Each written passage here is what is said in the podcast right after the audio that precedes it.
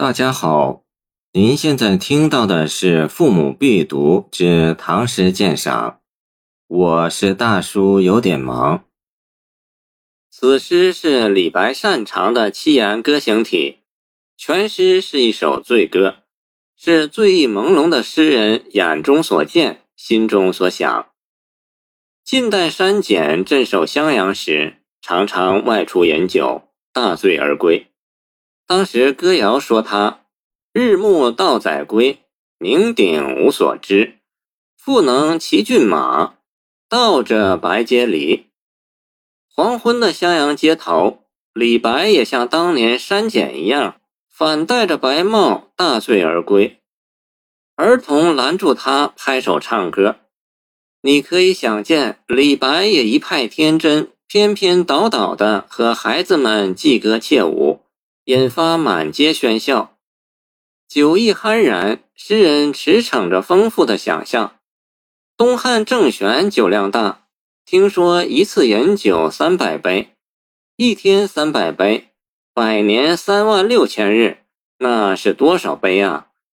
算着算着，竟将襄阳城外碧绿的汉水看成了一江刚酿好的葡萄酒。呀，这汉江要是变了春酒，那么单是用来酿酒的酒曲，便能垒成一座糟丘台了。唐前期国力强盛。中外文化交流频繁，唐人好新奇，胡服、胡酒、胡乐、胡舞都能成为时尚。以葡萄酿酒的技术早就传入了大唐。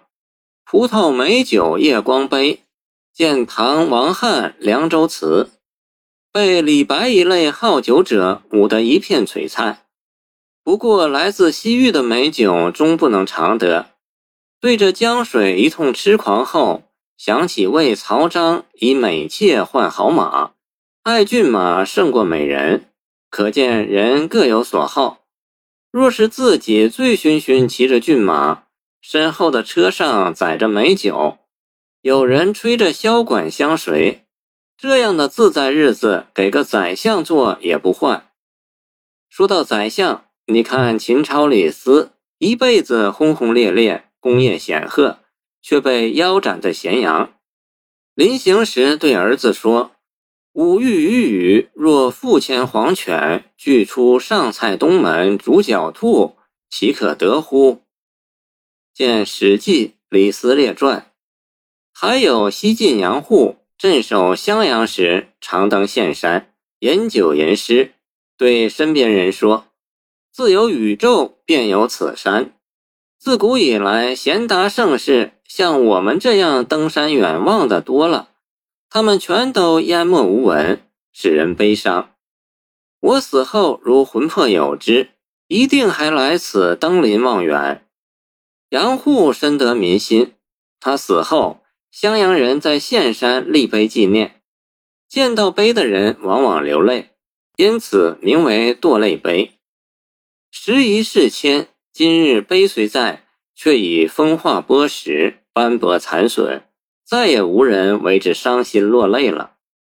李斯作恶未得善终，杨户爱民，身后为人追思，却无论贤愚，都被岁月淹没。他们何曾有过这月下清金垒的快乐？清风朗月，皆世间无主之物，不费一文，尽情享用。酩酊大醉，就像嵇康一般，如玉山倾倒在风月中，岂不快哉？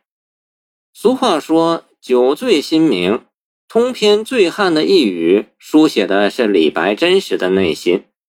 处处强调饮酒，核心却在清王侯。见忆旧游，即焦俊元参军，人事有代谢，往来成古今。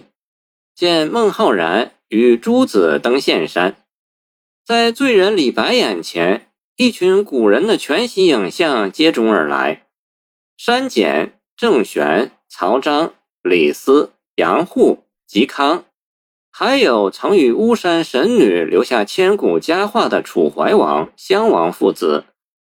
风流尽被雨打风吹去，只剩一江春水终古奔流。俱往矣，休提起。